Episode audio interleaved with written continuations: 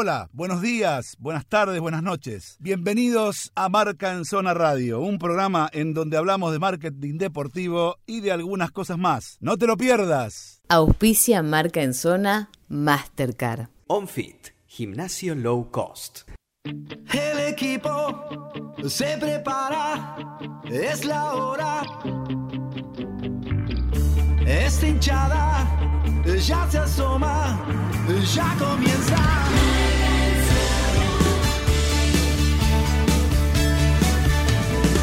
Me enloquece,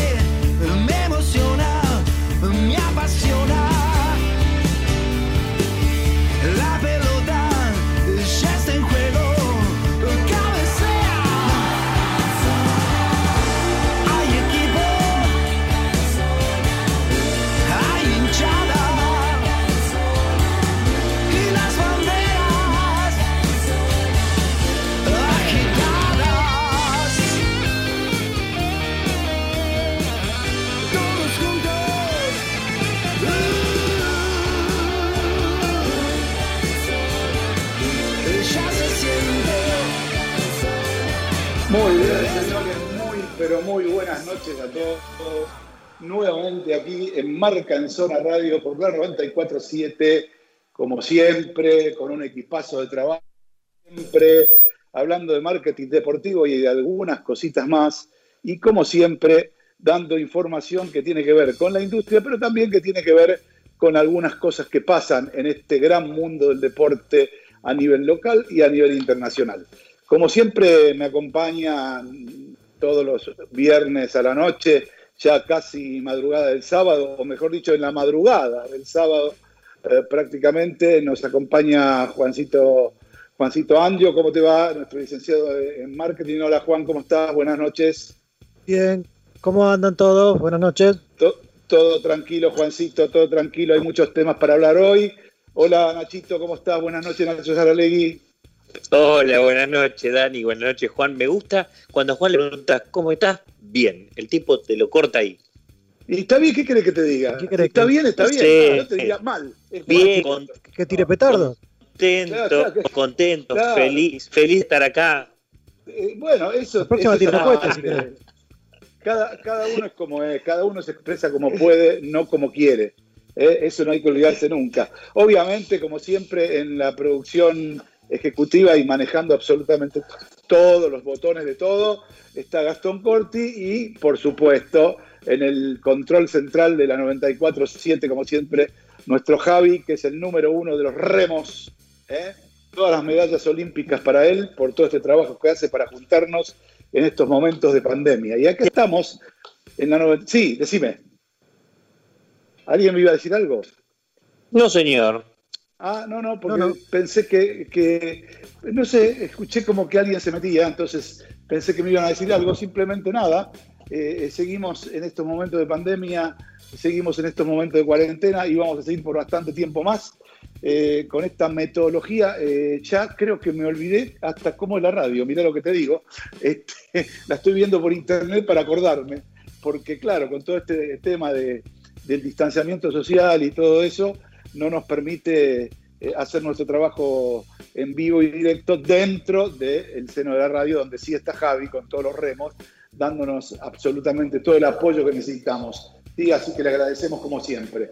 Y lo que quería mm, manifestar un poco es que finalmente se mm, realizó en lo que tiene que ver con la política del fútbol, la asamblea de, de la Asociación del Fútbol Argentino, eh, que por 41 votos y una abstención que no sabemos de quién es, pero nos imaginamos, este, eh, Chiquitapia es el nuevo presidente de la Asociación del Fútbol Argentino por consenso general.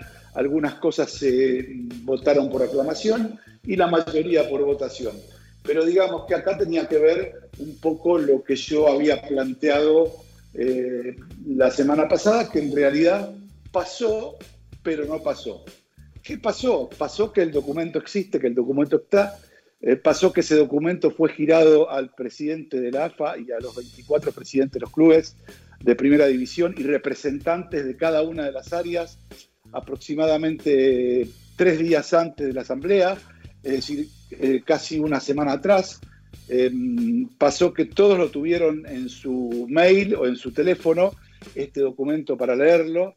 Pasó también que eh, este documento del que sí absolutamente afirmo, reafirmo y confirmo, participaron también eh, Pergolini y Verón, eh, Pergolini de Boca y Verón de Estudiantes de La Plata, también participaron y también River Plate, no tengo confirmado si Donofrio o Brito, pero también participaron de la elaboración, pero cuyo líder fue el presidente de Talleres de Córdoba, Andrés Fassi.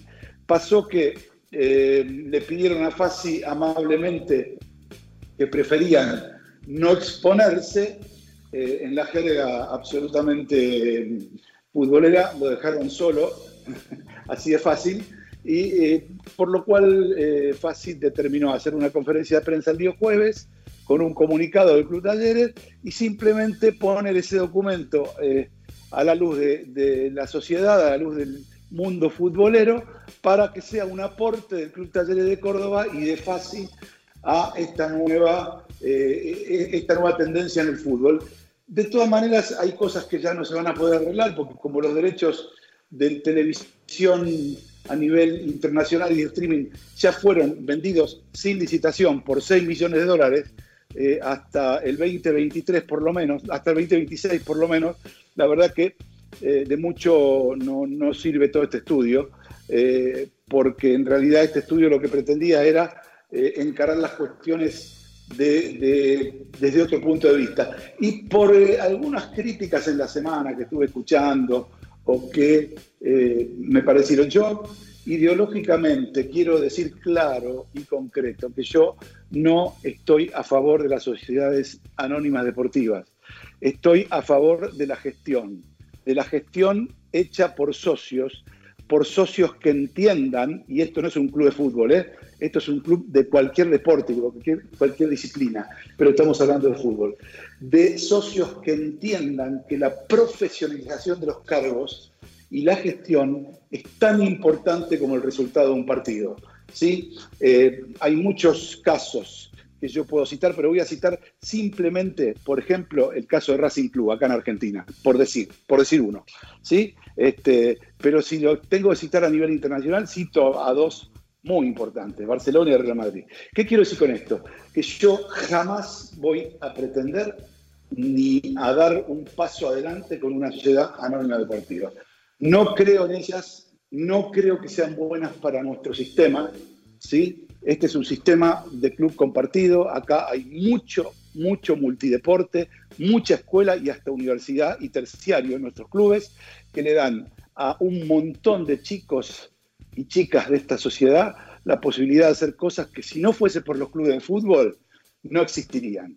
Ustedes vean lo que pasa en esta pandemia y, fíjense en el mundo cuántos clubes de fútbol eh, ayudan o ponen sus canchas o ponen sus gimnasios o ponen toda esa infraestructura a favor de salvar la mayor cantidad de vidas posible, eh, ponen camas, ponen equipos, ponen enfermeros, ponen absolutamente todo lo que tiene un club, por lo menos la infraestructura, para poder ayudar a la gente. Eso es lo que está pasando acá, con todos los clubes de barrio con todos los clubes de fútbol. Por lo tanto, eso es imposible que pase cuando un club es una entidad privada, porque la entidad privada lo único que quiere es facturar.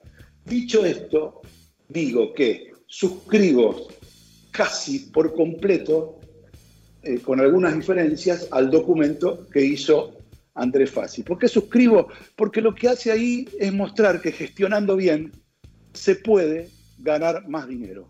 Simplemente eso. Podemos hacerlo de una manera, podemos hacerlo de otra, pero lo que dice ahí es que gestionando bien, licitando derechos, trabajando a conciencia y con profesionales en cada área, se puede gestionar mejor y se puede hacerle ganar más plata a los clubes del fútbol argentino, que de eso se trata. Ahí no se habla de privatización o no privatización, pero como mi amigo Fassi, todo lo ligan a la privatización, yo quiero decir que esa es una diferencia ideológica que yo tengo con él. Él aboga la privatización, yo no. Yo no privatizo absolutamente los clubes de fútbol. Pero una cosa no tiene que ver con la otra. La gestión no tiene dueño. La gestión tiene que ser profesional. Y entonces, cualquier tipo que maneje un club tiene que tener hoy en día, en la modernidad, en claro, con todo el respeto del mundo que hay cuestiones que tienen que manejar profesionales en todas las áreas. Y eso es lo que no estamos permitiendo acá en Argentina, porque somos contados con una mano, con una mano, realmente cuando se gestiona realmente bien, no nos alcanzan los dedos de una mano para demostrar y apuntar a los que están gestionando bien. Entonces, por algo debe ser, está claro. Dicho todo esto, abro el juego. Eh, seguramente mm, hay algunas cosas que se puede estar a favor, otras cosas se puede estar en contra, pero yo lo único que digo es que desde el año 2018 hasta acá, la televisión en pesos por el fútbol argentino recaudó 31 mil millones de pesos. ¿sí? Y al fútbol argentino le quedaron 9.100. Me parece que hay algo que no está bien. No sé qué. No sé si me lo pueden explicar o no. Pero si recaudaste 31 palos y a mí me diste 9, hay algo que está mal. Porque el que pongo el espectáculo, el que pongo la gente, el que pongo los recursos y el que pongo absolutamente soy, soy yo. Y vos te llevas el triple que yo. Estamos, estamos, el doble, perdón. Estamos todos locos. Algo no está bien. Y esto, más allá, chicos, de cualquier estudio, es así, tiene forma y simetría, son números que están plasmados, los puede buscar cualquiera. ¿Está claro? No son números inventados. Después de las proyecciones, de las otras que vos podés vender por esto, más acá, más allá, podemos hablar cuatro horas. Ahora, que la tele se llevó 31 mil palos y que a los clubes le quedaron 9 mil palos, eso es absolutamente tan claro como que yo estoy hablando ahora. Entonces, algo no está bien. Después me dirán cómo, cuándo y quién, pero algo no está bien. Entonces, ¿qué quiero decir con esto? Que hay que mejorar las cosas. Quizá con este nuevo proceso, este, esta nueva AFA, este nuevo, este, esta nueva liga, las cosas vayan cambiando. Espero, yo no soy de esas personas que este, no le doy oportunidades a la gente. Yo estudio, yo miro, yo veo, y como creo que hay todavía tiempo y gente para trabajar, voy a estudiar, voy a mirar pero que no utilizara un recurso como Andrés Fassi, más allá de lo, de lo, ideológico, para sumarlo y no para restarlo, ya a mí me parece un error. Dicho esto, mis amigos, eh, nada, si alguien quiere decir alguna cosa de esto o de otra cosa, lo escucho atentamente. Yo Muchas tengo- gracias, nadie quiere hablar. No, no, momento, momento, momento. Yo El delay. hice, yo hice un estudio de esto que, que presentaron, así que mi columna hoy se trata de hablar de varios puntos de ese, por así que no puedo decir nada ahora. No, está bien, pero Toma. a ver. eh, No, no, estás perfecto. No Además, voy a spoilear. No, a ver, está perfecto porque además vos, no, eh, o sea, eh, contemos la verdad, vos tenés los recursos eh, absolutamente profesionales para hacer eso, ¿entendés? Pero hay datos que son incontrastables. Yo estoy hablando ahora de otra cosa. Yo estoy hablando ahora no de- de- de- del informe en sí, que puede estar a favor o en contra, pero hay dos temas que para mí son centrales. Uno es que es verdad que se cobra muy poca plata por la televisión, y me parece que eso, eh, eh, eso fue siempre, no de ahora. eh, Yo no he hecho la culpa ahora. eh. Eso fue siempre, eh, ojo. Siempre se cobró poca plata por la televisión, poca plata por los derechos, aunque parecía mucha, siempre fue poco. Siempre fue poca. A, a comparación con lo que ganaron las empresas, hablo, ¿eh? No estoy hablando de otra cosa. Siempre para mí fue, estuvo mal vendido el fútbol argentino. Esa es la primera. Este, y la segunda, que es incontrastable, es que, digamos, eh, es una cuestión que tenemos que nosotros revisarla. No podemos nosotros eh, soslayar esto. Dicho esto, después vos podés estar de acuerdo o no con 20.000 cosas del informe. Está claro, pero que, que- que Ujú. eso es absolutamente así y, y es así. Y la otra cosa que es absolutamente para mí innegociable es que ya tenemos que dejarnos de joder con poner a nuestro amiguito, a nuestro este, el compañero, eh, el que va conmigo a- se sienta al lado. No, macho, no, no, no, basta, basta, de eso basta. Eso para ir a la cancha. ¿Viste? Eh, Tenés que tratar de buscar para tu club el mejor en marketing, el mejor en prensa, el mejor en contabilidad, el mejor en recursos humanos, el mejor en gerencia, el mejor en política educativa interna si tenés escuela y universidad. Tenés que buscar al mejor, al mejor dentro de tu presupuesto y dentro del mercado. ¿Entendés? Y eso no significa de ninguna manera, de ninguna manera que ese club lo maneje un privado. Al contrario, significa que lo seguís manejando vos, con el patrimonio de los socios. Eh, eh, no sé si eh, quieren agregar alguna cosita más o no. Yo es no. que está, está muy claro, Dani, lo que decís. La verdad que lo comparto y es eso que yo te dije el otro día y, y siento que el fútbol tiene, eh, y en la dirigencia deportiva tiene esos egos de que si lo presenta tal, no, porque lo lleva para este lado, lo lleva para la privatización. O sea, como que no se pueden separar muchas las cosas, tanto presentaciones como entiendo que no se puede ver más allá eh, del árbol. Y sí, en, en el fútbol igual es muy, muy del fútbol eso también, ¿no? Toda la vida, Sí, sí. toda, toda la vida, lamentablemente toda la vida es muy del fútbol, muy del fútbol y sus protagonistas, quiero decirlo, porque yo no le caigo solamente a, lo- a los este, dirigentes en esto, ¿eh? le caigo a, los, a los actores, eh, jugadores mismos, que hoy en día eh, no se atreven, por ejemplo, a salir eh, como hay que salir y hablar como hay que hablar, mientras se los manosea públicamente de un lado para otro. Y no hablo de lo que se les paga, sino que este, hablo de que si juegan, si no juegan, si tienen miedo, no tienen miedo. No se expresan, no se manifiestan, no dicen nada. ¿Qué pasa? ¿Están todos cagados? ¿Tienen miedo o no los dejan hablar? No, yo creo que en realidad es como que no les interesara. Están en una situación de confort, mientras hay un montón de pibes del ascenso que se están cagando de hambre. ¿Entendés? Mm. Entonces digo, hay muchos que están en una situación de, de confort. Y el gremio, y el gremio está más preocupado por los ocho contratos de Independiente, ¿viste? Que, que eh, le mandó un carta documento a Moyano, que por, por este tema, por lo menos, es lo que se ve, porque no hay una comunicación clara de qué pasa con el sentimiento del jugador de fútbol, a ver si juega o no juega. Un tipo como Fran Lampard, que es una figura mundial, se plantó y dijo, flaco, yo no entreno, hasta que no Mm. me den una seguridad 100%. Porque yo vivo con mis padres y mis padres son de riesgo y yo no entreno. ¿Y qué vas a hacer? A ver, ¿qué le vas a decir a Fran Lampard? Es Fran Lampard, acá claro, Se, Claro. te para, se, se te para Johnny el asiento y le decís, pibe, tómatela, tómate, anda, anda a tu casa y quédate ahí, ¿entendés? Pero digo, eh, hay, un plan, hay, un, hay, hay un plantel entero que no quiere jugar en España, por ejemplo. Entonces, digo, yo creo que todo eso es solucionable. Lo que estoy diciendo con esto no es que está bien o mal que jueguen, sino que también los acuso un poco de una letanía, de no hablar, de no decir, de no expresarse. ¿Entendés? Este, es como que, no sé, no, siento que eh, esté, no sé, eh, algún dirigente de AFA o algún dirigente de club con una pistola en la cabeza y vos no tenés que decir nada, no puede hablar de esto. No siento eso, la verdad, porque la verdad que acá eh, uno escucha la- la- la- la- las cuestiones, hacen todo el día Zoom, esto, lo otro, hablan todo el tiempo, pero no hablan de esto, que es lo que, Claro. que es lo que pasa. Eh, eh, Eso eh, Ahí. tiene que ver, y, claro, y los entrenadores ni hablar, los entrenadores ni mu dicen, ni mu, ni mu. Al final Bueno. tiene razón Caruso Lombardi, viste que está haciendo toda una, un- toda una pelea para, para que el gremio de los entrenadores sea respetado de alguna buena vez. O sea, no Sí, solo sí. no hablan, hablan los referentes, ¿entendés? Pero, pero la verdad que también tendrían que, que dar su opinión, qué sé yo. Por eso digo, no son solo los dirigentes. ¿Se entiende como la historia?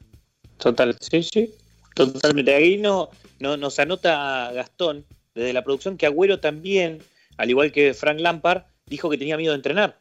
Y, y Claro, no sabemos si todavía se presentó. La verdad que no sé, porque no, no vi fotos de. Vi, No. alguna foto haciendo Por ejemplo- en la casa de él, pero no vi eh, en el entrenamiento. Claro, por ejemplo, no vi, no vi. El Tottenham, el Tottenham eh, está entrenando. Mourinho, eh, se vieron fotos de, de Eric Lamela, pero el Manchester City, por ejemplo, no. Sí. sí. Así que está en veremos. por eso digo, yo, o sea, yo, yo no me voy a poner en jugar a todo el mundo, simplemente digo que no, no es una cuestión, porque digo, no, es, no, no es caerle a los dirigentes del fútbol argentino. En realidad es caerle al fútbol argentino. Todos Hmm. somos un poco culpables. ¿eh? Somos culpables Sí, sí, también lo- los comunicadores que estamos fogoneando permanentemente para que se juegue, pero porque en realidad sabemos que si se juega vamos a tener más laburo y vamos a facturar más, ¿entendés? Y no porque nos importe tres carajos si la Hmm. gente se muere o no se muere. Y digamos, la verdad que es así, ¿entienden? Porque hay muchos, muchos muchachos que tienen su puesto asegurado y su sueldo mensual, pero hay un montón, de, un montón de eventuales dentro del periodismo deportivo que cobran nada más que por ir a ver un partido. No hay partido, no cobran. ¿Está claro? Los famosos colaboradores. Eh, hay- es, es muy amplio el tema, eh, ¿entendés? Entonces, no es solamente un actor, no es solamente, son varios actores de- en esta obra de teatro tan grande que es el fútbol. Pero bueno, así estamos, Bien. chicos, y esta, esto es lo lindo de tener este espacio en la 94.7, eh, que nos da la posibilidad de decir cómo queremos, lo que queremos, cuándo queremos. Bueno, no, cuando queremos no. Cuando queremos Sí. dentro de las 23.59 del viernes y hasta la una y media de la mañana del sábado. Ahí sí, después afuera no tanto porque mucho, este, mucha posibilidad no tenemos, no nos podemos meter los programas de los compañeros. Pero Claro. digo, ¿ten- ¿tenemos las líneas de comunicación por ahí, Nachito?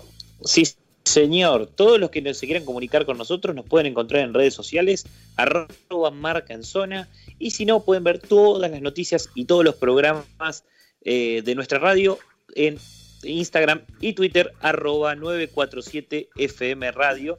Y para escuchar los programas eh, de forma online, se pueden descargar la aplicación Octubre.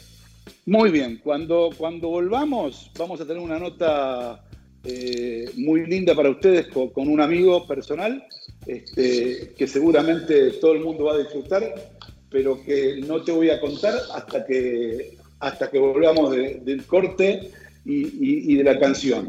Pero también vamos a escuchar a Juan, que nos va a hablar o va a desmenuzar el informe FASI, así lo vamos a llamar, informe FASI, va, lo analizó, lo trabajó y nos va a dar eh, su opinión y sus eh, pareceres a favor y en contra de cada uno de esos puntos, lo cual me parece ya muy interesante. Y después también hay una cosa linda e interesante que tenés vos, Nachito, ¿qué tenés? Sí, vos hablaste de, de los medios de comunicación y el fútbol. Bueno, vamos a hablar de cinco momentos del fútbol argentino que fueron levantados por un disparador que fue fútbol de primera. Perfecto. Fútbol de primera que, eh, recordemos, le contamos a todos, Seguro. esta semana este, se estrenó en Netflix un capítulo 1 y 2 de los 20 años de fútbol de primera. Este, Así es. Y la verdad que hay, hay algunas cositas, algunas perlitas que yo saqué de ahí. Por ejemplo, saqué... No me quemes, una no me jugada- quemes, No, no, no. no me no. quemes. Sa- No, no te quemo, pero la jugada de Zanetti la, la tenés. Qué joder, no, no, no. ¿Vas a hablar de la jugada? No, No. bueno, listo. Una jugada de Zanetti eh, en la cancha de Boca jugando para Para Banfield, Banfield. antes de irse. Sí, pero jugada maradona, maradoneana, que se la mandé. Después se las mando para que la vean. Eh, El gol lo hace otro, pero, pero hace una jugada maravillosa. Y después saqué una declaración de Carlos Bianchi, maravillosa, que se la grabé a Carlos Bianchi, que va seguramente mañana o pasado en mi Instagram de recuerdo, en el Instagram personal mío, el de Daniel, Daniel-Weinstein. Este, ahí eh, va a ir con alguna anécdota de Carlos, pero una frase tan, pero tan argentina y tan, tan cierta que la voy a dejar flotando. Y hablando de argentino, y hablando de cierto, y hablando de genuino, y hablando del código de fútbol, y hablando de todo eso, eh, te hago una propuesta. Quédate acá en la 94.7, eh, quédate la próxima media hora con nosotros, eh, escuchando y disfrutando algo realmente muy, muy, pero muy lindo y futbolero. Llévatelo, Javi, y cuando volvamos tenemos a nuestro invitado. Llévatelo, gracias, Javi.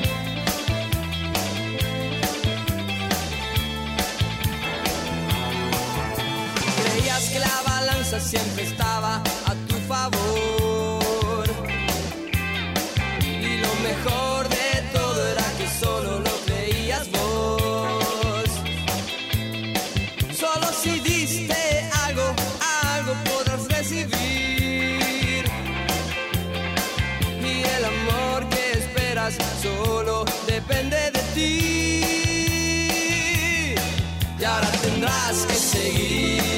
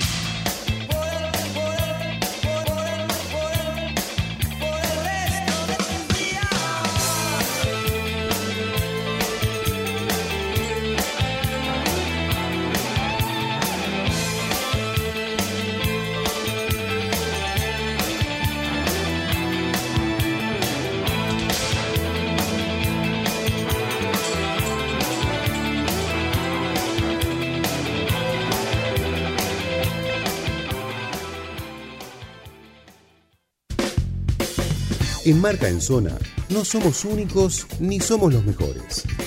Pero estamos en los lugares donde los que dicen ser primeros nunca están. Marca en Zona, el canal de expresión para la industria del marketing deportivo. Sportesis es la marca de plantillas deportivas más prestigiosa del momento, brindando soluciones biomecánicas a través del análisis de pisada con la tecnología más avanzada. Evita lesiones y disfruta del deporte con las plantillas personalizadas de Sportesis. www.sportesis.com Fotolibro Plus, espacio para tus recuerdos. Fotolibros, impresiones y más. Instagram arroba Fotolibro Plus. Teléfono y WhatsApp 11656 75557.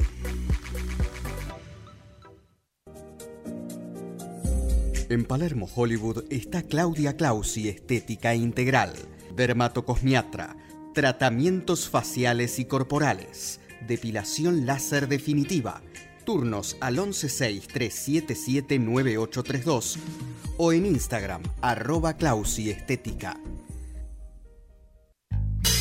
Marca en Zona Radio, el programa de marketing deportivo, donde el deporte es más importante que el negocio. Muy bien, buenas noches. Seguimos aquí entonces en Marca en Zona Radio y la verdad que es un gusto y un privilegio y una cosa difícil también. Digo que es una cosa difícil porque nunca es fácil hacerle una nota a un amigo, es fácil hacerle una nota a un personaje, es fácil hacerle una nota este, a una persona con la que uno tiene buena eh, buena, buena onda, pero hacer una nota a un amigo es más difícil.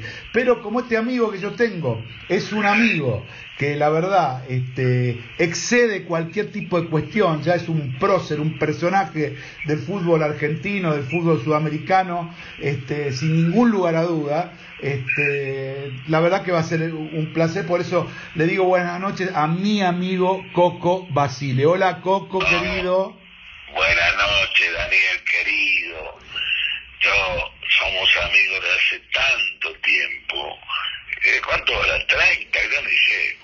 La verdad que, la verdad que yo, yo te, te voy a contar la historia. Yo te conocí a vos, a mí, nos presentó una vez en la raya, pero en la raya vieja, la de la, la raya, la raya vieja, la raya, la raya de Codina Padre, de tu compadre, de Codina Padre, del papá de Claudio. ¿eh?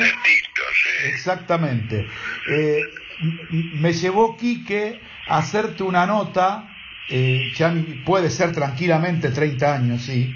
Este, me llevó Quique a hacerte una nota este, para eh, simplemente fútbol, en esa época en América. Y ahí te conocí a vos y lo conocí a Roberto también, porque le hicimos la nota ahí también. Eh, no, no, no, no, no, no. Primero, primero a vos y, y después a Roberto. No, no, no. no. Eh, exactamente. Y, y- y digamos, después de eso te vi en un par de lu- lugares y después ya a partir de que fuiste entrenador, como yo me, de, la selección, como de la primera B de la selección 91, 90, fin del 90, la relación empezó a ser más fluida, empezó a ser más fluida, exactamente. Y nada, y vos sabés que le cuento, le contamos a la gente, eh, viste que este es un programa marketing deportivo. Lo que yo le quiero contar a la gente también es que vos, o sea, ahora vamos a hablar de lo deportivo, pero vos también tenés tu costado corporativo, porque constantemente sé que, inclusive yo mismo, vas a dar charlas, estás en comerciales, es decir, ¿alguna vez pensaste que después de, de dejar de ser técnico por ahí, ibas trabajabas para empresas que te, te uti- utilizaban tu imagen para poder este para poder exhibir algún producto? ¿Alguna vez pensaste eso cuando eras jugador inclusive Eh, es muy poco lo que he hecho a nivel de otro muchacho con el mismo nombre mío, ¿no? He hecho, pero no tanto, ¿viste? Como, como hace muchísimo. Este, y casi siempre lo he hecho con gente que, amiga, ¿viste? Con gente que tengo una relación de muchos años. Entonces, este, no me, no me costaba mucho, porque si no, no, si no lo conozco, ¿viste? Me, me- pues sabes que a mí, por ejemplo, eh, a vos puedo decir, me llaman, vos sabés, todos los días de Paraguay, de México, de Chile, de Brasil, de, de Uruguay. Si hiciera notas para- con todos, y bueno, me la pasaría todo el día hablando, hablando por radio y TV. Claro, y además, eh, eh, yo sé, a ver, yo sé de varias campañas así que hiciste, pero claro, las notas periodísticas, eh, eh, Coco, vos, eh, el tema es el siguiente, Coco. A, ver, vos sos un referente del fútbol argentino, sin ningún lugar a duda, pero además de eso, digamos, eh, tenés tu carisma y vos lo sabés y- y le entras a la gente de una manera muy especial. Eh, este, y, y- y todo el mundo respeta tu carácter y sabe cómo sos, con lo cual hasta cuando te enojas la gente eh, se ríe. Tenés razón, ¿Eh? tenés razón, pero en general, en general, me llevo muy bien con la gente. En general, no, no con los amigos como vos, como Quique, como todos los amigos de antes. Este, en la calle ahora, saliendo todos los días, bueno, ahora hay que salir poco, ¿no? Pero cuando salíamos en la, en la calle, de hinchas de, de cualquier equipo, de cualquiera, de la contra mía, de haber jugado en contra, y todas esas cosas, generalmente nunca recibí un, un insulto, una cargada, algo siempre a, a favor y eso me enorgullece, ¿no? Claro, Claro, claro, porque eh, yo que estoy mucho tiempo con vos en, en- en función social, eh, veo como permanentemente vienen de, de todos los clubes, ¿no? no de Racing y de Boca, y, y- y muchos todavía al día de hoy, muchos el día de hoy, todavía recuerdan la selección, la- el, el equipo famoso, un equipo que, un equipo que, que digamos, que ni siquiera eh, podemos, podemos soslayar, que es el equipo que se quedó afuera en el 94 y la gente igual amaba ese equipo. no tiene, no, no, no tuvo mucho marketing, no tuvo mucho marketing, porque al salir campeón después de 32 años que no salía Argentina campeón de América, en Chile, donde vos estabas también ahí, nosotros, el año 91, y ganamos el 93 también, y en ese día no se ganó más. Entonces no se ganó nada oficial, digamos, de, de- de la selección mayor. Este, y, y, y he tenido, en ese sentido, hemos tenido poco marketing. Pues siempre se habla de las selecciones campeonas del mundo, obviamente. Primero de Franco Menotti, después la de Carlito Vilardo, sí. y, y siempre se habla de eso, pero de la Copa América no se, se habla en ese sentido, tengo que decirse, como dice Franco, hablan muy poco y teníamos dos equipazos que jugaban fenómeno encima, que jugaban y ganábamos campeones invictos, éramos de todo. Sí. Y bueno, eso hay que decirlo, lo tengo que decir yo porque no lo dice nadie, salvo vos lo podés decir. Pues es así, es la verdad, la verdad. La verdad, sí, sí. Y además, además eh, digamos, fue la última gran selección donde, donde eh, eh, ya después de la, de la selección del 91 ya no te quedó ninguno acá, se los llevaron a todos. Exacto, me, me vendieron a ocho. Claro. A ocho vendieron, sí, yo- porque era la primera selección que formé, y después del Mundial del 90, de Bilardo, de Carlito Bilardo, vino a, a buscarme Grondona, me pidió por teléfono, no le dijera nada, tardó- como tres meses para dar publicidad de que él iba a ser el técnico de la selección. Y bueno, él formó un equipo totalmente nuevo, totalmente todo acá. Y después agregué a Canigia, porque para mí era un fenómeno. Agregué a Canigia que estaba afuera. El Cholo recién se había ido al Pisa, creo. Al Pisa. Cholo Simeone recién se iba al Pisa, sí señor. Sí, se iba al Pisa, pero era de acá, los cité, todo, todo de acá. Y, y el otro, y, nadie más, ninguno más. Ninguno más. Nada más. Fui a Claro. la Copa América, sí. Claro.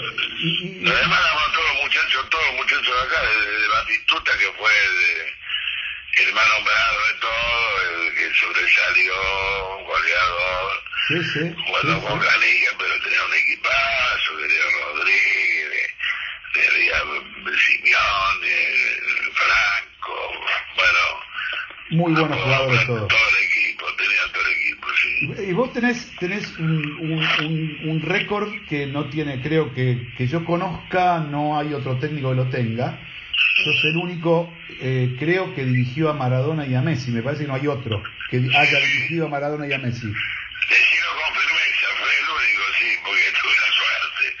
Tuve la suerte de combinar cuando uno largaba y el otro empezaba. Lo dirigí a los dos, ¿sí?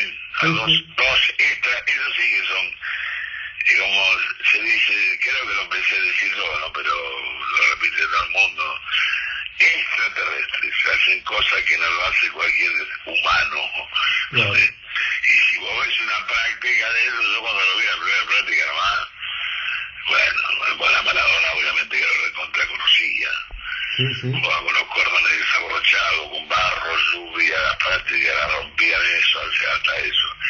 Y el otro pibe, pibito cara de bueno, cara blanca, un crack, agarraba la pelota, no hablaba una palabra, le daba un baile a toda la práctica, impresionante. Sí, ¿no? Ah, Impresionante. impresionante. Impresionante. Y yo imagino, yo, yo- a ver, yo imagino, eh, ¿vos te, te acordás eh, la, la primera charla con los dos? ¿La primera charla con Maradona y la primera charla con Messi? Si me acuerdo, eh, no, textualmente no me acuerdo, obviamente que hablé con ellos, sí, pero no, textualmente no me acuerdo. Está bien. No, no digo, ¿Vos te, acordás? no, no, no lo digo, no lo digo por eso, sino por- digo que, digamos, ¿qué se le, qué se le puede decir a un tipo que vos, vos ves con tus ojos, si- habiendo sido jugador, conociendo tanto de fútbol, que es un extraterrestre, ¿no? ¿Qué le, qué le- en ese momento no, no se usaba la palabra, pero como eran tan distintos a todos, a todos, porque yo he jugado contra, contra cracks, como por ejemplo Pelé, Gerson, bueno, todo Laichinho, contra todo he jugado cuando era en época mía de jugador de selección. Contra todo jugué. Pero como esto, no había, no había. Salvo Pelé, no había. Y obviamente, con todo respeto, hablo de Alfredo Di Stefano por la gente, dice en Europa que fue el mejor jugador del mundo, pero yo no lo vi jugar, yo era por razones de edad, no lo vi. Dice que, que, que Alfredo era un, un recontra crack, pero Sí. no lo vi. Eso dice el to- eh, eh, ¿Vos lo, lo- lo enfrentaste a Pelé? ¿Fue el más difícil que tuviste que marcar o, o tuviste más difíciles? Y yo creo que como Pelé, ninguno.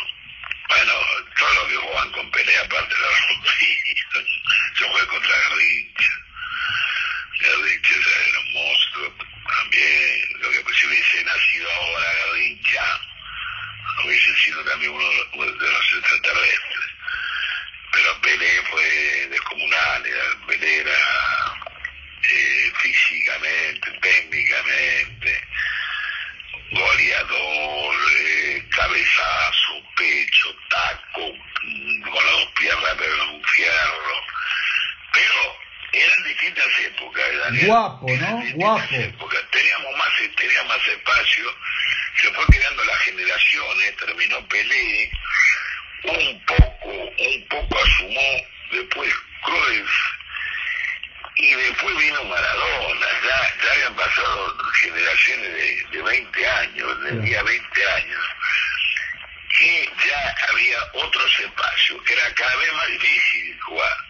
Eh, eh, y después termina Maradona y arranca este pibe, este pibe que Messi, eh, cuando empezó, bueno, prácticamente catalán, porque toda la vida, de los 12 o 13 años creo que, que en Barcelona. Este, yo lo vi en la primera una práctica que hice en Inglaterra y era la primera citación que tenía conmigo, creo que tenía 18.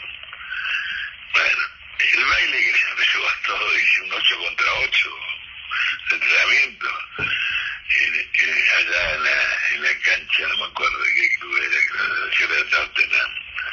Y, y dije, bueno, esto va a ser un infierno este jugador. El baile, aparte le pegaba cada patada, pero no lo podía parar Sí, sí. y no arrugaba, y no arrugaba, y no decía nada. Igual que ahora.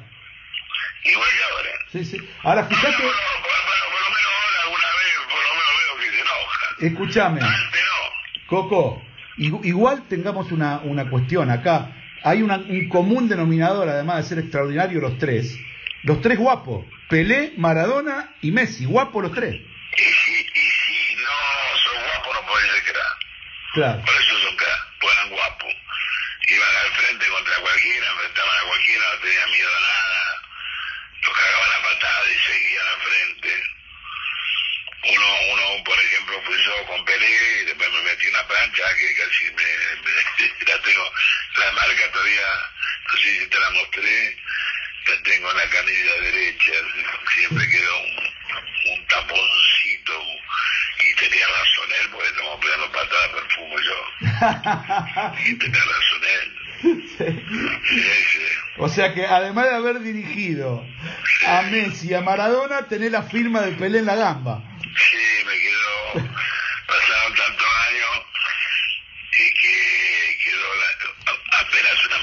pero hubo un tiempo que la marca grande, ¿eh? no me quebró de, de casualidad la, la tibia. Coco, ¿sabés que vos recién mencionaste algo que me hizo acordar? Me hizo acordar. Y coincidís con alguien que también fue muy grande en el fútbol, Eusebio, que falleció ya, pero coincidís porque él, ¿sabés que me dijo una vez en un evento en Portugal?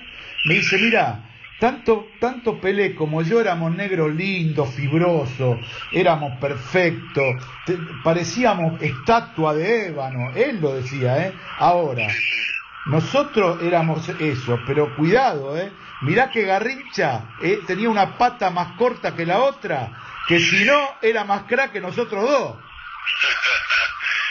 Lo que, Garrincha fue recontra crack, pero el problema es, es otra época. Arrancó antes que todos esos cracks. había mucha menos publicidad, vos sabés bien, era blanco y negro. Nosotros salimos campeones del mundo con Racing en el 77 y pasan en blanco y negro, y no, no, no pasa nada. Eh, alguna vez pasa y fue el primer título mundial que, que- que tuvo un equipo argentino. Sí, sí, sí, sí, sí. Y sí. no, no pasa, ¿viste? Sabés que no pasa porque por ahí no tienen, no lo tienen. Sí, sí. Lo que pasa es que por ahí las imágenes no tienen tanta calidad y entonces por ahí se hace más difícil y todo eso. Sí, Eh, pero le pasaron el gol del Chango. Ya lo metió 64 mil veces. sí. Coco, y recorriendo así la historia, ¿no? Digamos, la, la- la historia. eh, vos cuando eras jugador, eh, ¿siempre tuviste en la cabeza ser entrenador o, o alguna vez dijiste, no, yo voy a ser entrenador después de esto? No, al principio, al principio eh, me dedicaba solamente al jugador, no pensaba en ser técnico ni nada. Y ahí donde me empezó a agarrar después la gana, cuando eh, salimos campeón con Huracán, eh, con el, el equipo famoso del Globo, el mejor equipo que tuvo en su historia, según dicen, porque tampoco puedo hablar de los de antes, eh, un equipazo del Franco Menotti, y ahí me empezó a agarrar ya como era venir a terminar, yo tenía 27 creo ahí, cuando ya venía pensando en la finalización de mi carrera, antes terminábamos antes, Daniel, la carrera, ¿eh?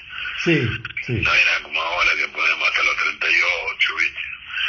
Y ya pensando, ahí me empezó a agarrar el gustito. Ujú. Ahí me empecé a agarrar el gustito y empecé, empecé ahí, terminé de jugar, me operaron de la rodilla dos veces, largué, largué el fútbol, el flaco agarra la selección mayor en el año 74, que le dan por ser campeón con el Globo, con Huracán, entonces eh, después yo enseguida lo largué el fútbol y el 7 lo largué en, en agosto cuando vino cuando vino Ardiles eh, a Huracán que compra ese día largué el fútbol porque no podía más la rodilla la tenía hecha bolsa y al 7 de octubre el 7 de octubre de ese mismo año ya estaba dirigiendo Chacarita Juniors Mirá vos, mirá vos. con el equipazo que tenía Chacarita, este, que anduvimos, gracias a Dios, muy bien, que me lo dio Zucotti y el doctor Paladino. Muy buenos jugadores tenía ese Chacarita, ¿no? Muy buenos jugadores, pero, viste, estaba en la mitad de la tabla, que se yo, después jugamos la liguilla, la- había dos liguillas en ese tiempo, una para ser campeón y otra para pelear el descenso. Bueno, ganamos, salimos campeones de la de, de- de la del descenso de los 10 de abajo cuando la agarré yo ya estaba, eran a fines, como te estoy hablando, era el 7 de octubre, ya estaba terminando siempre campeonato. La temporada. O sea, Sí, acá- estaba Marangón,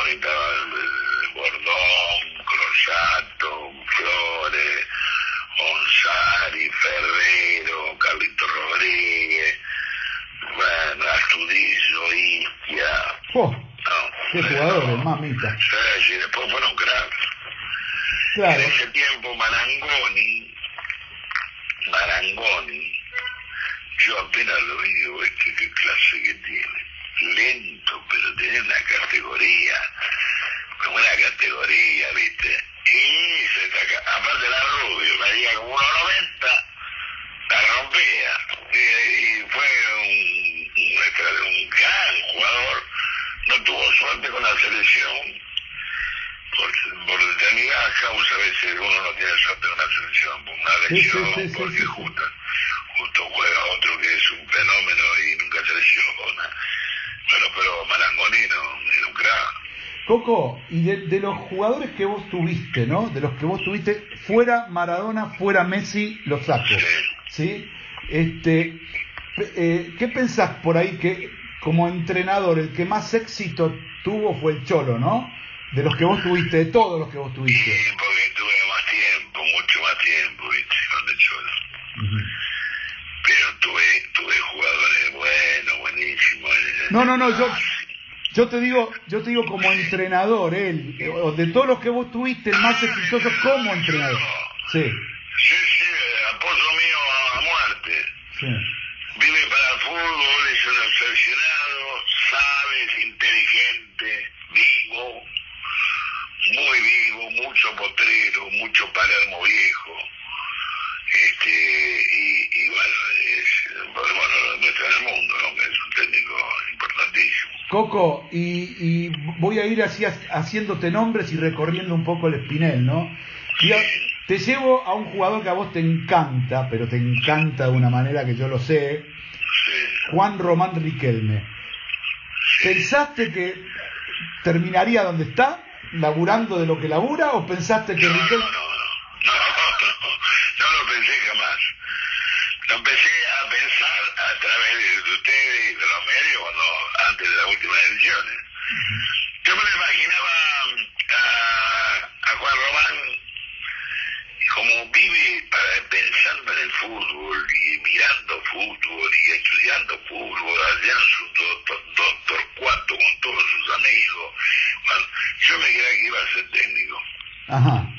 Sí, yo creía que iba a ser técnico. Bueno, pero este se dedicó a esto, pero eh, eso no quiere decir que el día de mañana la, la, la vida larga de los futbolistas y del fútbol. Claro. Eh, por ahí el día de mañana ese, eh, el técnico o de Boca o de la selección o de lo que sea, es un tipo que sabe muchísimo de fútbol, sabe mucho, es muy vivo, muy inteligente, como jugaba es inteligente. Y vos fuiste inteligente jugándote la parada de traerlo inactivo. Él no estaba jugando, estaba colgado. Y lo trajiste a la selección igual. Eh, sí, estaba, colgado pobre, en, en Villarreal. Sí. Y, y a mí siempre me había encantado. Y cuando agarré la selección, me agarré. Él no jugaba hacía siete meses. Hablé con él y todo, le entrenaba todos los días, pero no jugaba. Y digo, yo lo traigo a jugar, ¿qué es este? ¿Cómo no va a jugar? Lo traje y lo puse el, el primer partido más titular de las eliminatorias y ganamos 2 0 y se lo doblé él, a Chile. Sí, me acuerdo. A Chile acá, a Chile de, de Bielsa, que era muy buen equipo. Me acuerdo, me acuerdo. Sí, Y sí. le ganamos, y lo hizo los dos goles y ahí arrancó y la entró a, a romper todos los partidos de selección. Sí, sí, sí, sí. Es un, es un tipo, eh, hay una cosa que digo, una cosa no grosera para nosotros, pero grosera para las mujeres o alguno que escuche por radio. Sí, sí. Tiene ojos en el culo, es increíble. Yo le he visto hacer jugadas que él mirando hacia el arco contrario, ya ha hecho hacer goles inclusive a Palermo así, mirando, yo no sé cómo hace eh, para ubicar al compañero que viene atrás sin mirar. Ujú. ¿Me entendés? Sí. Eso, eso se sabe estando en la platea. Viendo un partido, viste, de la platea te das cuenta de todo lo que hay que hacer. Bueno, Exactamente. lo hace en la cancha sin estar en, la, en ninguna platea del campo, o sea, jugando. Tiene, tiene esas cosas, los pases sin mirar, viste, de memoria, cosas distintas a todo.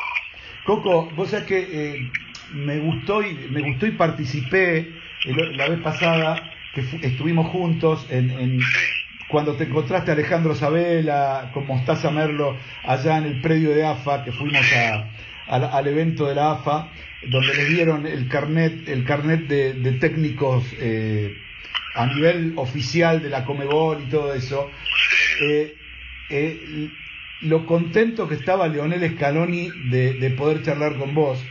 Este, y, y- y lo bueno que es que un tipo como vos le diga, pibe, esto es así, así y así. Yo no sé lo que hablaron, pero veía la cara de Scaloni y se transformaba, Sí, le hablé, le hablé porque este, yo te- tenía ganas de conocerlo. Sé que Scaloni, loco, tuve 200.000 jugadores. De la categoría de él, eh, tuve a casi todos. De los campeones de Malasia, los campeones. Y no sé que a él no lo había tenido nunca, por H o por B, ¿viste? No, no, estaba lesionado, porque no estaba citado, porque claro que tuve poco tiempo. ¿no? Entonces, cuando él, ahí es en esa charla que vos viste, me dice, usted nunca estuve con usted, no nos conocemos de, no, de mucho gusto, querido, quiero conocer, de esto, bueno, empezamos a hablar un poquito de, fútbol, de caso. Digo, lo que pasa que yo no, no, no te conocía mucho, uno no se daba, y había otros jugadores en tu puesto, ¿viste? Por ejemplo, que, se, que no me acuerdo, ese tipo de Zanetti, Ibarra, y, y me dice, hizo muy bien, hizo muy bien, Coco, porque yo no era de su tipo de jugador al lado de lo que tenía.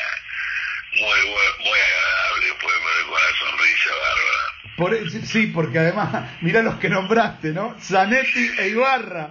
Y la verdad que, la verdad que por, con todo respeto para Lionel, eh, le, falta, le faltaba mucho para llegar a esos dos. Sí, sí, sí.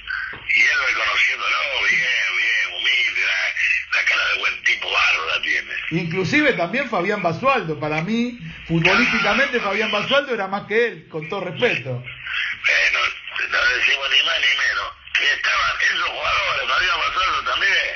Claro. Entonces había, había, había muchos y, y no se dio entonces, viste, Sí. que todos tuvieran la selección.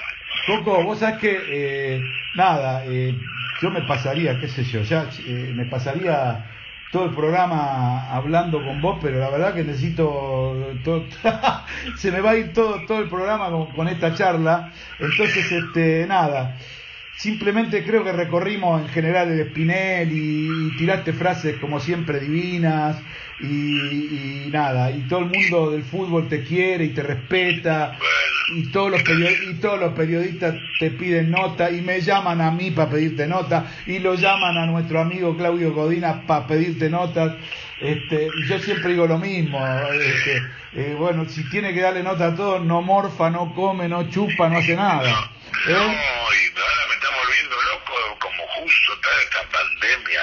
claro Y al- llaman de todos lados, me llaman de cualquier lado, de Europa, de México, de Brasil, de, de- de acá, de, de Latinoamérica, de todos lados. Coco está claro que esta es la peor concentración que tuviste en tu vida no digo la de la pandemia La peor que estoy sufriendo como loco, Mm.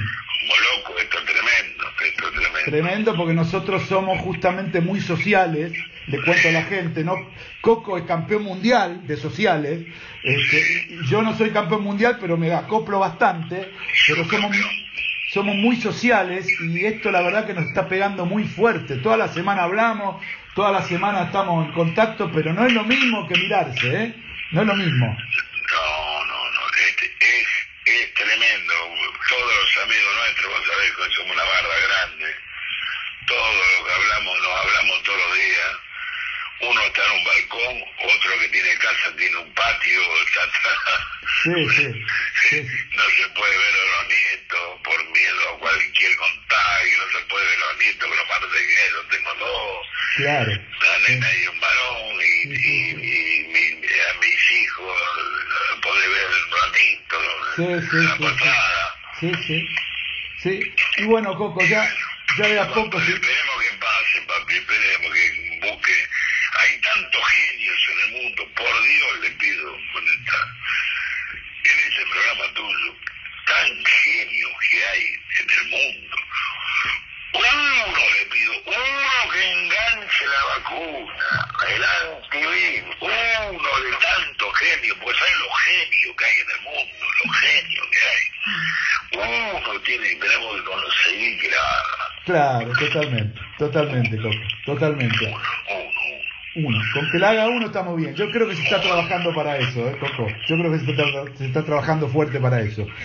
Bueno, Coquito, nada, te, te man- la verdad te agradezco mucho, eh, porque ya es tarde, a la noche, ya es tarde de noche, que igual nosotros somos tarderos, pero no importa. Este, te agradezco mucho, creo que la gente se va a- se está divirtiendo y la está pasando bomba con estas cosas que estás contando y, y- y de todo lo que hablamos y, y recorrimos el espinel lo más posible, concentrándolo en 35 minutos. Pero bueno? ¿qué? Cuando termine la pandemia, Dios Sí. que lo antes posible, te prometo otra nota de lo que quiera, una vez que termine esto. Dale, dale, Coco. Una hora de hablando, porque Oh. 200 cosas más. Un montón de cosas que quedaron en el tintero, pero no importa. Pues siempre queda algo. Bueno, Coco, Bueno, te mando un abrazo grande y, y éxito en tu programa. gracias, Coquito. Un beso grande. Saludos a la familia, ¿eh? Chau, Coco. Gracias, Chau, Coco. gracias. Seguimos en Marca en Zona Radio aquí por la 94.7. Un abrazo para todos. Vamos.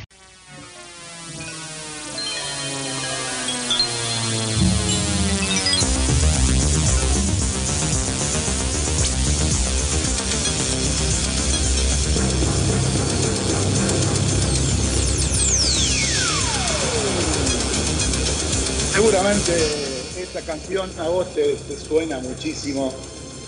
Seguramente si viste alguno de los capítulos en Netflix, habrás visto a Coco que hace nada estuvo con nosotros, hace un ratito nada más, eh, en ese contenido. Eso tiene que ver con un programa emblemático de- del fútbol argentino, un programa emblemático de la tele, ¿sí? Y que tiene que ver con la temática. Dijimos que cada vez que lo presentáramos a él, al número uno, al número uno en cuanto a simpatía, en cuanto a carisma, en su llegada terriblemente impresionante con el eh, staff femenino de cualquier lugar, este, íbamos a tener una canción temática por lo que él con su simpatía siempre pone en el aire. Me refiero a nuestro Nachito Saralegui, el galán de los 150.248 barrios, no solo porteños, sino de Gran Buenos Aires, o como le llaman ahora, el AMBA. Con lo cual, muy buenas noches, mi querido. Dale para adelante con lo Mm. tuyo nomás. Gra- gracias, Dani. Gracias. Vos sabés que vos nombrás los barrios, pero viste que yo soy de Saladillo, la cuna Sí. del Vasco Articochea, Marcos de Lía, Sí. jugador de básquet. Y yo estoy pensando que Sí. la próxima, la próxima estatua es mía. Yo creo que la Ajá. próxima en Saladillo va a ser mía. Así que voy a trabajar ¿Te para parece eso. que te van a hacer? ¿Te parece Sí. que te van a hacer la.? Dani, Sí. ¿podemos pedir que se lo queden allá en Saladillo? Que lo cuarentenen allá y no ah. larguen más. Yo creo que tenés que hablar con el la- intendente del lugar. Que la Eh, estatua la hagan que- con él adentro. Tendrías que hablar con el intendente del lugar, como para poder este. Todo, todo se puede poder, charlar. eh, Yo tra- Y sí, tendrías que hablar con el intendente del lugar. Si el intendente del lugar te da el ok, yo te diría que no habría ningún problema. Le Eh, manda- Podemos Mandamos- hacer un caje con Peber. Hacemos un caje con Peber que nos mande el cemento y lo encementamos y ya lo mandamos ocho estatuas. Claro. Bueno, está bien. Igual eh, para eso vas a necesitar mi voto y el voto de Gastón. Y no va a ser un voto positivo, quiero decírtelo. va a ser Vamos, un Gastón me positivo. dio lo que ya, ¿eh? Me dio lo que, me dio lo que que Gastón, ¿eh? Gastón, no sé, no Sí. sé, quiero saber, quiero saber. ¿eh? Bueno, Quiero vamos, saber, vamos bueno. a, a- a A lo ver. que nos compete. Viste, todos escuchamos esta introducción. Esta introducción eh, a todos nos recuerda al programa Fútbol de Primera. Pero yo les tengo que decir que esta, esta canción, este tema, no fue hecho para Fútbol de Primera. Esta banda se Ah, llama Vangelis y fue hecho para la Ah, película Blade Runner de Y descubrió 1982. Evangelis y a Blade Runner. Perdón. Muy bien, descubriste Evangelis y a Blade Runner. Bueno, para mí, una persona de 32 años, eh, en- cuando, al, al investigar me di cuenta de que esto era para una película y bueno, en 1985, cuando nace esta creación de Carlos Ávila, llamada Fútbol de Primera, se tomó eh, esta, esta canción que quedó en el oído y durante más de 20 años se utilizó la misma cortina musical. Así que Mirá. hoy les traigo como disparador Fútbol de Primera, un, dos episodios que se estrenaron en Netflix por sus 20 años. A ver, recordemos que fue emitido hace 15 años eh, estos, dos, estos dos capítulos por Canal 13, por supuesto, pero muchos de los chicos que no llegaron a verlo se empezaron a empapar de todo a través de, de Netflix. Y fue, las redes sociales Sí. se minaron, se minaron de mensajes positivos, de curiosidades que se vieron en ese momento, curiosidades que se ven de ahora a la distancia, eh, Sí. y, y la verdad que muchos chicos se enteraron de grandes, grandes técnicos y grandes jugadores que pasaron por nuestro fútbol argentino. Entonces, también, para algunos que, que- que no lo saben, eh, en gran parte de ese momento era muy difícil, vos Dani lo sabés, eh, ver los goles de tu querido equipo, entonces tenías que esperar el domingo a las 22 horas, sentarte a ver fútbol de primera y ahí recién te ibas a enterar cómo fue, si no fuiste a la cancha, cómo fueron los goles.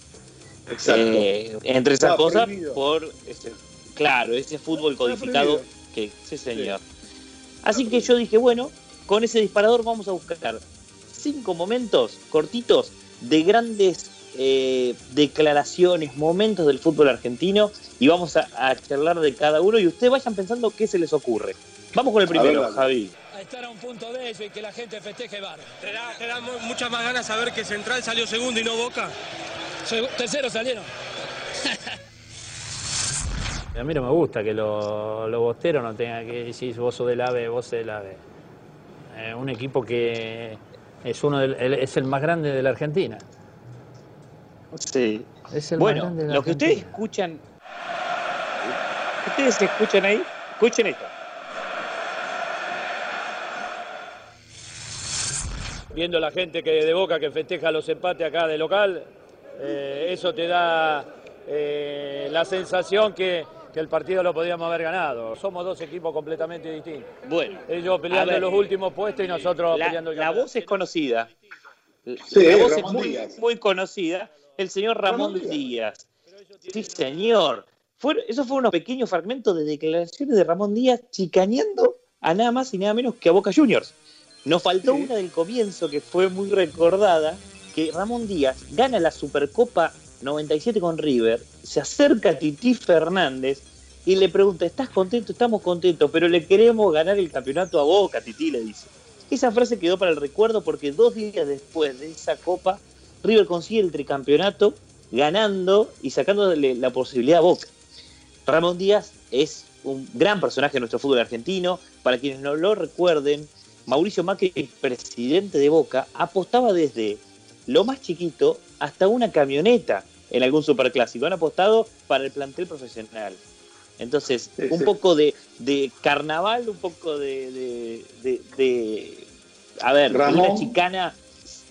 Ramón, con- Ramón. Con, Mauricio Macri, siempre. Hoy, entre, hoy entrenador, Ramón, hoy entrenador de Libertad de Paraguay. eh, Sí, con su hijo de ayudante. Emiliano Este, Díaz. Ramón Díaz. Muy, muy. Ramón, un, un tipo, un tipo que no le entra fácil. Pero cuando le entra es un tipo muy, muy divertido y muy gracioso. Ahora, para entrarle y tener que. Porque es. Es, Es duro. ¿eh? Es como- Es duro. es pero- como yo. pero la verdad. eh, sí, más o menos, sí, sí. Pero lo que pasa es que Ramón es bastante más gracioso que vos, quiero decírtelo, ¿eh? Cual- Claro. Oh, porque no me entraste todavía. No, porque- hay que ver si te quiero entrar, ¿qué te agrandás? Ah, Bueno. Vamos. Se ca- Ellos Sí, se mueren vamos. de risa en mi columna. Vamos con el segundo. Dale, metele, metele gas, dale, dale. La gente no se va a comer este garrón. ¿Por qué te chupaste? Algo, ¿eh? ¿Por qué te chupaste? No, a mí no me dijo nada todavía. A mí no me dijo nada, ahora voy a verlo. ¿eh? La roja no fue para vos, Diego. Yo soy jugador. Explíqueme por qué, explíqueme por qué, a ver. Maestro, pero usted que está muerto, no está muerto, explíqueme, por favor, se lo pido. Pero estamos hablando como hombres y como seres humanos. se lo- No te va a contestar, Pero, pero, no te va a contestar, no me va a contestar, es un botón. entonces, vení, vení. Hermano, no te lo digo, no te lo que Ahí lo expulsaron. Diego Armando Maradona con la camiseta de Boca en 1996 se pelea y discute solo, en realidad, porque enfrente de él estaba un árbitro reconocido como. Javier Castrilli, que no le contestaba. Se puso enfrente. Sí, señor. Estamos hablando de un partido entre Boca y Vélez, un gran Vélez de, de ese entonces que gana 5 a 1, dos goles de Chilaver. Pero el gran tema de Diego y, y el enojo es que le había cobrado penales que él creía que no eran. Cuando se acerca Él, eh, Castrilli, lo- Sí. sí, No, no, él era el, el- el- el- o sea, Castrilli era un talibán, un talibán del arbitraje. O sea, Un el pésimo tipo se árbitro, no un talibán. apartaba una, ¿eh? ¿Cómo, Juan? Un pésimo, un pésimo árbitro, no un talibán. Un personaje que quería más protagonismo que los jugadores. Bueno, pero eso es verdad. Pero lo que quiero decir para los pibes que no lo conocen, era un tipo que era tan, tan, este, tan eh, de interpretar solamente el, re- eh, el reglamento que se convertía en un talibán. sí. Eh, es decir, se, con- se convertía en un terrorista del arbitraje.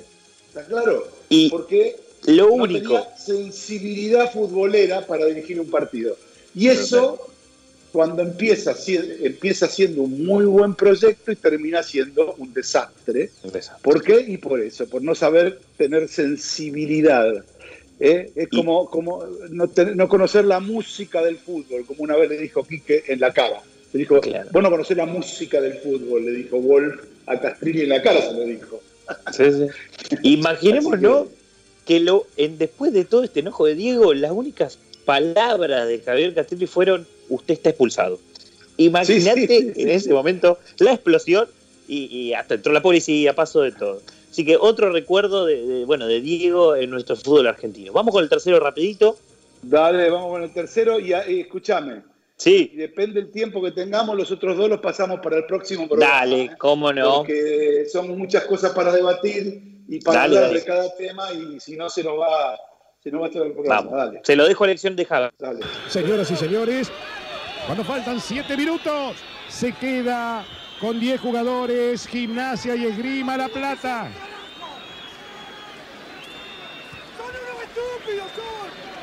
Se enloquece el timo. No sé qué mierda querés hacer. ¡Querés ser el campeón de la concha de tu hermano!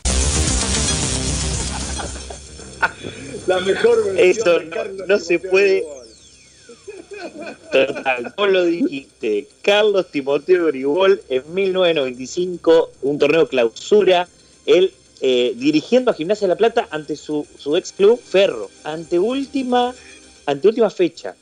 Gimnasia Sí, ganaba sí, 1 a 0, peleaba el, peleaba el torneo con San Lorenzo. Entra Sí, Esteban sí. eh, Fernández y pega una patada de otro partido que no tenía nada que ver. Entonces se va expulsado y, y uno cree que el, que el técnico, en este caso Grigol, se va a enojar con el árbitro, con algún ayudante. No, no, se enojó con su, con, con su jugador y lo puteó de arriba a abajo. Y le dijo, vamos a salir campeones de Sí, la... sí.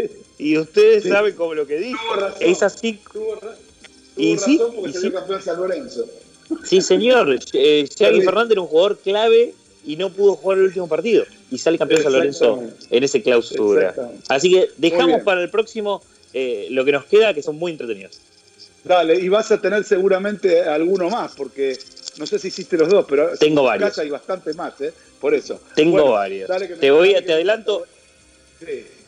De, tienen que ver con Bilardo uno. Así que ya prepárate. Yo, sé- Oh, yo te aporto, yo lo sé, yo te yo voy a aportar uno de Bianchi.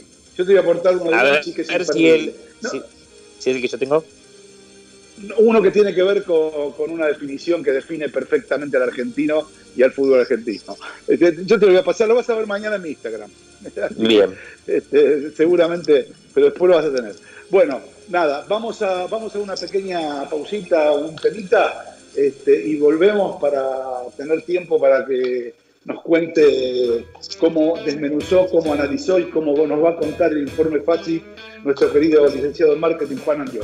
Así que dale, llévatelo Javi y volvemos, dale.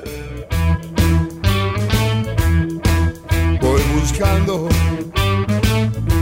buscando un amor, obsesionado en busca de un amor.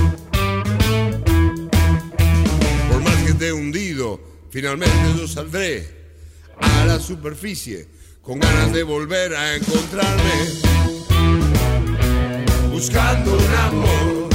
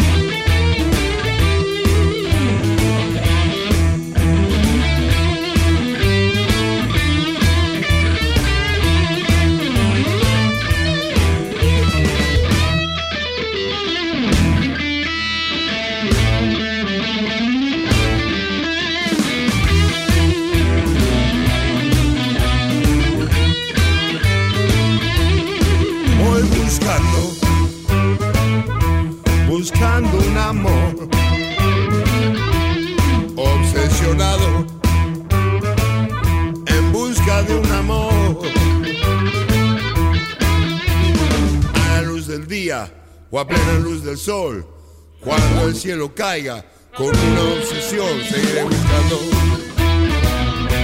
buscando un amor.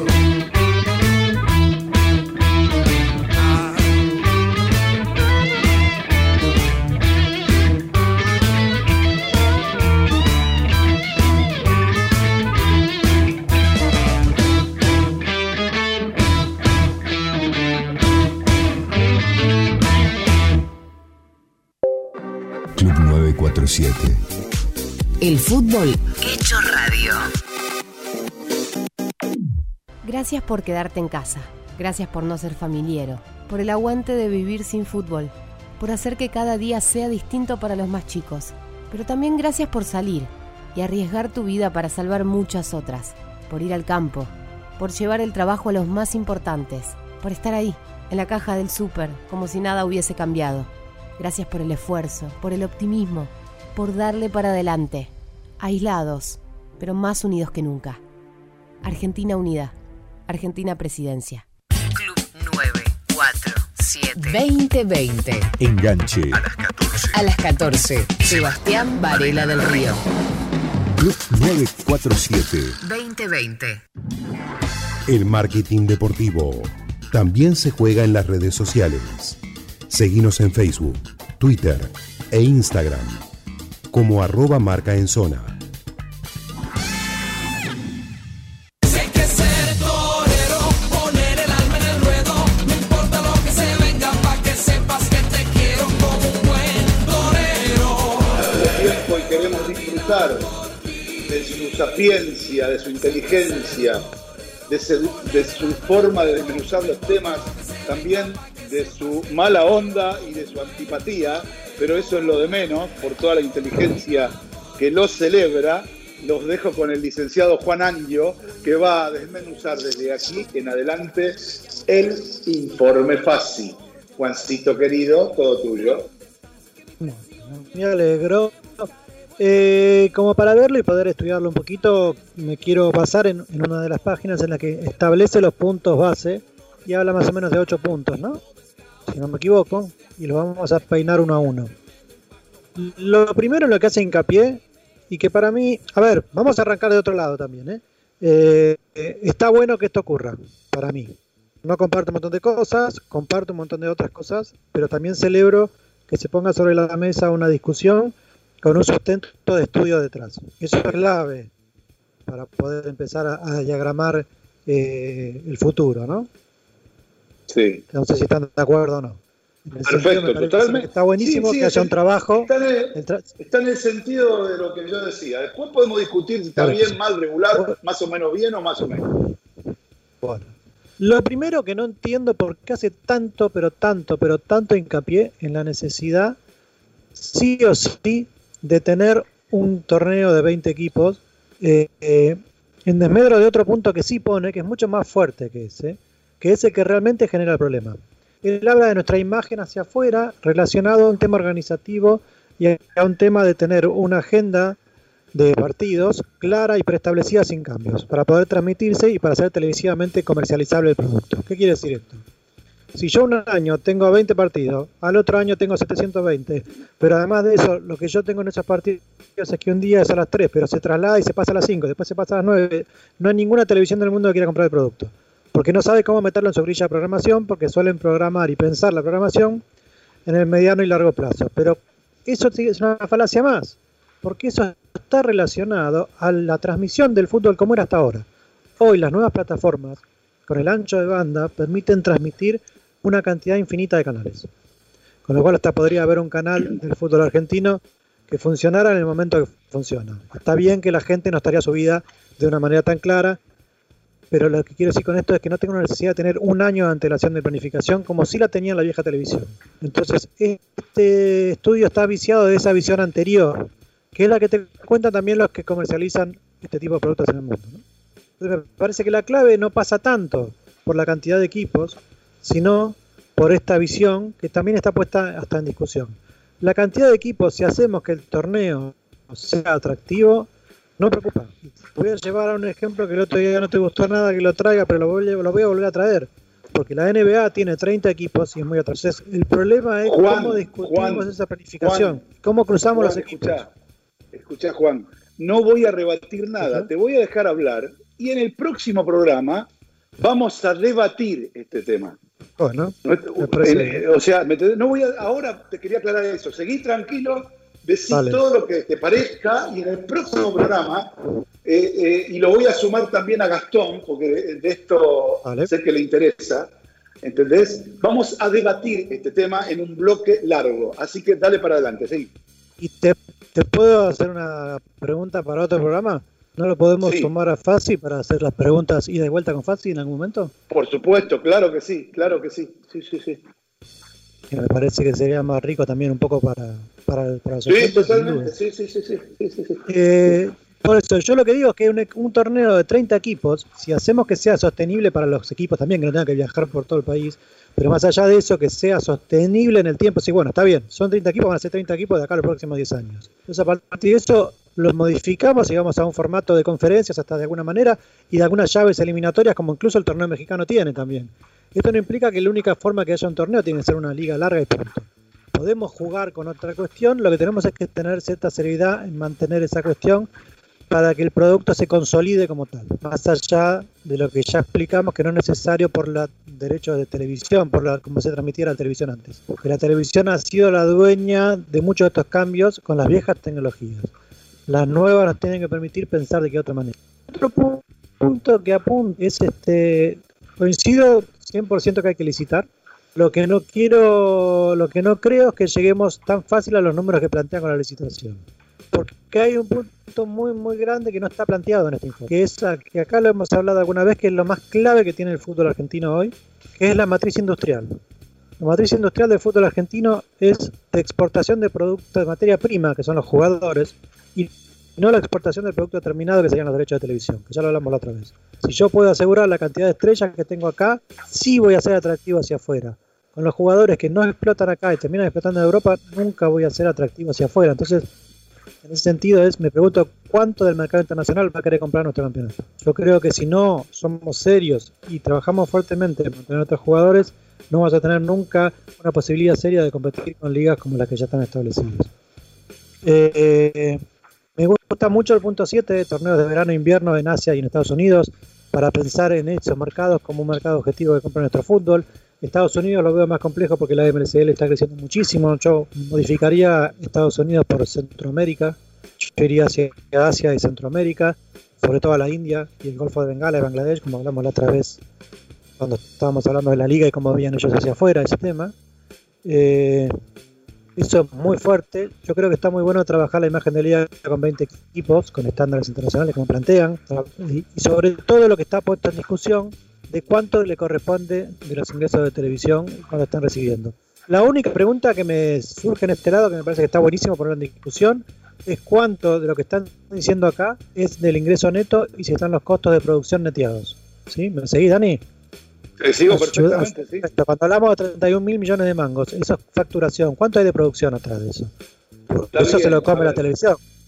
Está bien, pero igual, eh, ponele, eh, digamos, ponele que de producción puede haber 5.000, no más que eso, no más que eso.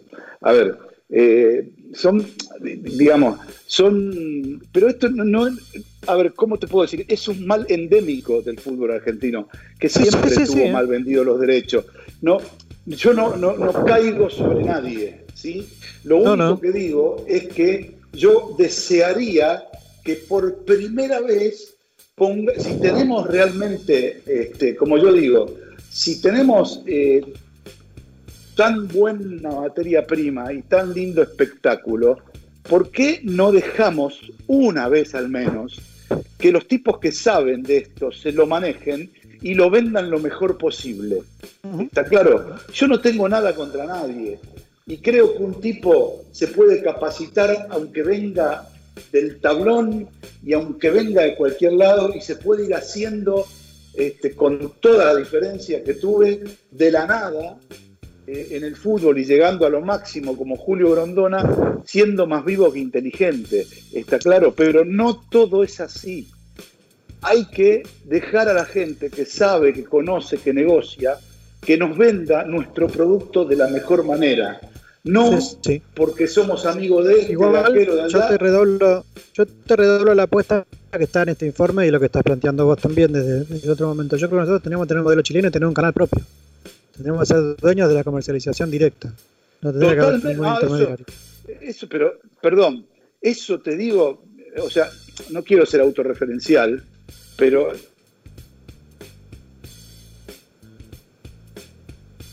te planteé junto, estaba, tengo testigos de esto, en un avión yendo al sorteo de la Copa, mirá de lo que estoy hablando, eh, yendo al sorteo de la Copa América en Venezuela, eh, ¿De qué año tomando algo y estamos hablando de la Copa América en Venezuela 2007, estamos hablando principio del 2007 o fines de, do- de 2007, fue cuando Chávez se afanó la Copa América que llevaron, dijo esta no sale de acá la réplica y se quedó con la Copa América para él.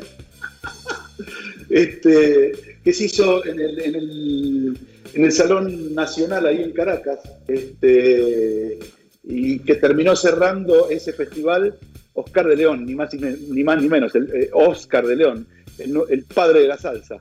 Eh, y bueno, esto es una, miscelánea, pero lo que quiero contar es que este, eh, le dijimos en ese momento, ¿por qué no agarra usted y hace AFA Marketing? AFA, AFA Televisión. Este, en ese momento se lo dijimos, me acuerdo con Quique, no me olvido más. Y, viste, y, el, y el viejo no miraba, viste, qué sé yo. La cuestión que dos años después, eh, eh, o tres años después, y no creo que por eso, sino que porque se dieron cuenta, aparece FIFA Televisión, FIFA Marketing, ¿entendés? Y él estaba ahí, pero no creo que lo haya impulsado él de todas maneras. Pero digamos, no, no nos dio bola, ni, ni- ni- en ese momento ni nunca, ¿entendés? O sea, es así. Lamentablemente es así, Juan. Pero bueno, es que hay. Y está, yo sobre todo celebro la posibilidad de empezar a discutir con bases sólidas, con algún estudio hecho detrás. Eso me parece que está buenísimo.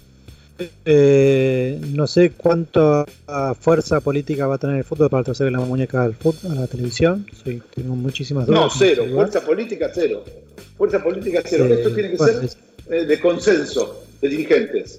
O sea, que se pongan de acuerdo, los mismos que se pusieron de acuerdo ahora para la unanimidad de esta lista, son los mismos que se tienen que poner de acuerdo para que eh, para, para, para darle, pero ya, ya hay algo que no se puede hacer. Ya, por ejemplo, derechos internacionales y por streaming, ya los tenés vendido a torneo y competencia eh, y ya está, ya está. Eh, ¿entendés? Por más que vengas con una oferta de 20, mil- 20, 20 millones, 15 millones, 7 millones, 8 millones, ya están vendidos en 6 millones de dólares, ya está. ¿Entendés? Se acabó. Sí, bueno, ya está. La, la otra vez estaba y cuando fue fútbol para todos dejó de estar también. Sí, también es cierto, también es cierto. Pero no se trata de eso tampoco, ¿no? Ni una cosa ni No, la no. otra. O sea, malo o bien lo que firmamos, respetémoslo. Bueno, Juan, escúchame, nos tenemos que ir, pa, pero Bueno. podemos seguir con este tema sin ningún lugar a duda la semana que viene. a mí me interesaría mucho también hablarlo con Andrés. ¿eh? Sí, y con Andrés no, me no, no, interesaría sí, muchísimo. Sí, sí, Sí, sí, lo vamos, lo vamos a hacer, lo vamos a hacer porque en definitiva, eh, digamos, es una deuda y, y yo creo que podemos hablar de esto y de muchos temas con Andrés para que nos cuente también este, cómo funciona la otra vereda, ¿no? Es decir, Sí, la vereda de y- la gestión privada. Sí. Juancito, eh, Juancito acá- acaba de salir hace un ratito con nuestros amigos de Ataque Futbolero. Andrés Fassi hablando todo un poco. Nosotros después ya, ya vamos a hablar con él sobre esto, pero habló de un poco y les recomiendo a todos que entren a la página de la radio y vuelvan a escuchar la gran nota de Ataque Futbolero. Bueno, vamos a escucharla porque eh, la verdad que yo eh, eh, sabía que iba a salir al aire, pero la verdad que no, no, no pude Se escucharlo, pasó. pero pero luego luego voy a luego voy a este, luego voy a, a- a escuchar este, la, la nota de, de Andrés. Bueno, eh, Bueno. no sé Juancito, para cerrar porque ya nos tenemos que ir yendo, me parece. Ya Para estamos a la hora. cerrar, celebro, sí, te digo, ce- celebro mucho la aparición de este estudio. Espero que sea el puntapié para poder repensar la industria entre todos. Bueno, listo, Juan. Bueno, buenísimo. Estamos comunicados en la semana, chicos. Gracias, Juancito. Gracias a ustedes. Gracias. Gracias, Nacho. Abrazo. Gracias, Gastón. Abrazo grande. Y, y- y fundamentalmente gracias, Javi, por todo lo que haces para, para Marca en Zona, contenido para Marca en Zona Radio, acá por la 94.7. Eh, bueno, yo sé que tenés ganas de, de salir, yo sé que tenés ganas eh, llevar a tu pibe al- a la plaza, yo sé que tenés que ir a abrazar, tenés ganas de ir a abrazar a tu papá, a tu mamá, que tenés ganas de ir a laburar, que tenés ganas de abrir el negocio, yo sé todo eso, yo sé todo eso, yo lo sé y lo siento como vos, pero ¿sabés qué? En esta me pongo al lado de- del presidente, yo me pongo al lado del presidente. A mí mi viejo me enseñó que de la muerte no se vuelve, de la economía, desde que yo vivo, siempre volvimos, siempre, señores. Quédate en casa y no jodas. Chau, hasta la próxima.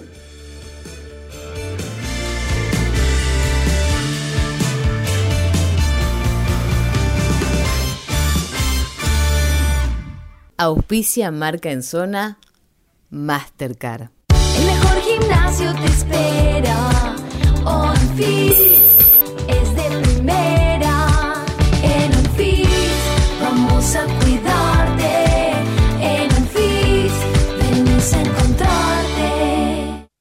Marca en Zona, un canal de expresión nuevo y moderno sobre el negocio en el deporte.